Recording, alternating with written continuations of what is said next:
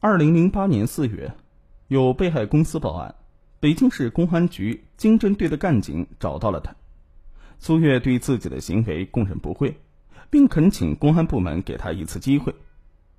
经侦队调查了解，发现苏月确实初犯，并能如实的供述全部犯罪事实，而且他骗取的钱款未用于个人挥霍，全部用于公司的经营和还款上。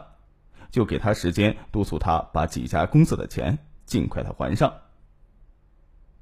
那一天，苏月拖着沉重的脚步回到家中，安文带着暖暖的笑意迎了上来。厨房里饭菜飘香，他感慨万分。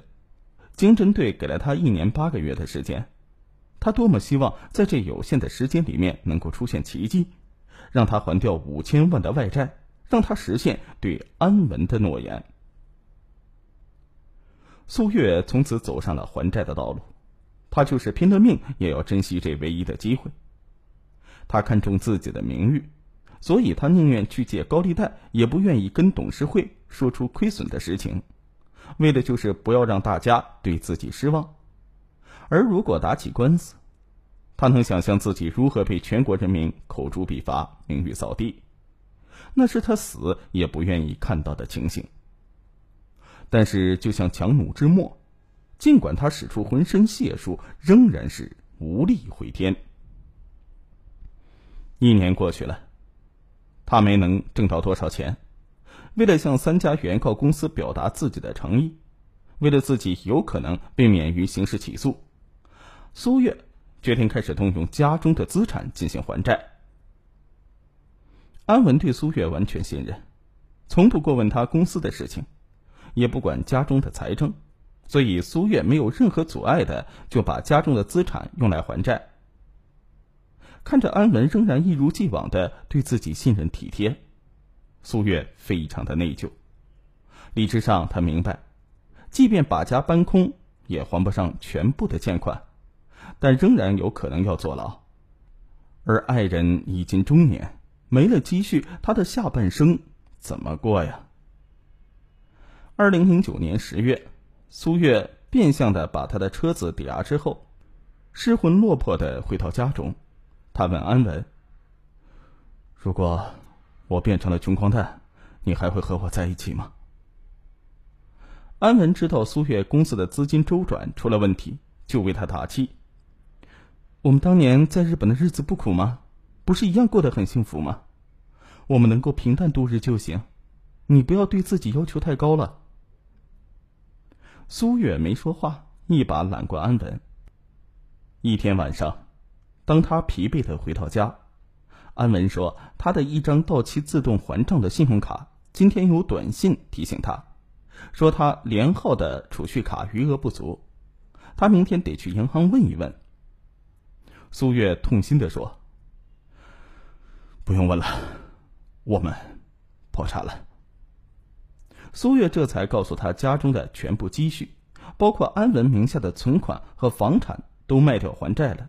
如今他们已经一无所有了。安文呆立在那里，他做梦也想不到，他半生追随的男人，竟然把家卖空了，都没有告诉他一声，而他却那么的信任他。他一字一顿的对苏月说：“我不怕过苦日子，但我不能容忍欺骗。”说完，哭着离开。苏月知道自己罪过深重，但不奢望得到安稳的原谅。他有更加严峻的事情要处理，那就是他只还了欠款的一半，还有两千八百万的缺口，而距离经侦队给他的时间已经越来越近了。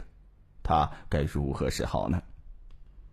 一周后，经侦队的干警打电话告诉他。如果他再不能还钱，他的事情就只能走司法途径了。眼看大势已去，他将面临牢狱之灾。而安文，他已经掏空了他的财产，就不要再让他背负骂名和剩下的那两千万的欠债吧。他要在事发之前和安文撇清所有的关系。二零一零年元月，苏月向安文提出了分手，气头上的安文没有考虑太多就同意了。这样的男人不值得自己托付终身，他辜负了他的信任，欺骗了他的爱，曾经的恩爱情侣惨淡分手。没有了担心和牵挂，苏月静静的等待着这一时刻的到来。二零一零年三月二十四日，苏月因为涉嫌合同诈骗罪被刑拘，同年四月二十九日被逮捕。消息传来，安文痛彻心扉。他的公司是国有控股企业，正常弥补亏损的办法有很多种，每一条路都是光明正大，而他偏偏选择了一条要面子的路。没有把实情反映给董事会，只想自己私下解决。他借过高利贷，变卖了家产，并最终走上了诈骗的道路。他恨自己，为什么没有成为他事业的左右手，在他做出最错误、最糊涂的决定时拉他一把呢？他甚至想，自己对他无底线的信任，等于是害了他。二零一一年六月。北京市第二中级人民法院开庭审理了苏月一案，安文没有出席，而是让姐姐到庭代为旁听。苏月看到姐姐之后，百感交集。她动情的说：“当企业遇到困难的时候，我背着家人把房子、车子全部变相抵押，安文的存款也悉数用以填补巨额的债务，家里的钱全部搭了进去了。”我都不知道他怎么过。他再三的对安文表示歉疚，从幸福的生活中突然跌到谷底，我亲手埋葬了自己，我对不起亲人，尤其是安文。姐姐把苏月的话带给安文，他放声痛哭。二零一一年十一月十一日，北京市二中院作出审判。法院认为苏月已经构成合同诈骗罪，且数额高达五千七百四十六万元。法院一审判处他无期徒刑，剥夺政治权利终身，并处没收个人全部财产。由昔日才华横溢的音乐人、娱乐公司的大老板，沦为今天的阶下囚。苏月的事情立刻占据了全国各大媒体的头条，长篇累牍的报道深深刺痛了安稳。他想起他们当初的恩爱，想起他几年里独自承担压力的痛苦和煎熬，想他的才华将从此淹没在监狱中。是的，他纵然犯了罪，纵然伤害了他，可他们曾经浓烈的爱情不可能让他袖手旁观，坐视不理。安文渴望请到最好的律师帮助苏月争取减刑，得到合理的判决。可是他现在已经没有了钱请律师，于是，从不愿意和公众打交道的安文开始四处奔走。他向媒体求助，通过媒体呼吁，恳求那些曾经受到苏月培养帮助或得到过利益的人，请他们站出来帮苏月一把，同时也表白他对苏月真烈的爱情。如果可以减轻对他的惩罚，我愿意和他一起。